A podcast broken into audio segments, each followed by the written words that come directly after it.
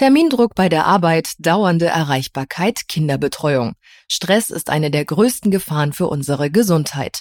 Es gibt aber zwei Seiten der Medaille, erklärt Stressexperte und Autor Jakob Drachenberg. Ganz oft sagen die Leute eher zu den negativen Aspekten Stress, ne? Überforderung, Schlaflosigkeit, man sieht es an der Haut, die Leute sind schlecht drauf. Aber Stress kann auch Motivation, Begeisterung, Fokus, Konzentration und Power sein. Das ist die ganze Bandbreite. Beim Stressmanagement ist vor allem eins wichtig, der richtige Umgang. Stress ist wie Ernährung nicht per se negativ, sondern der Umgang kann sehr negativ sein. Ne, bei der Ernährung würde ja auch niemand sagen, wenn jemand Übergewicht hat, so Ernährung ist schlecht, ich gehe jetzt zum Anti-Ernährungstraining. Genau das gleiche beim Stress. Weil wir können nicht allen Stress vermeiden, dazu ist die Welt zu schnell, zu digital und zu multioptional geworden.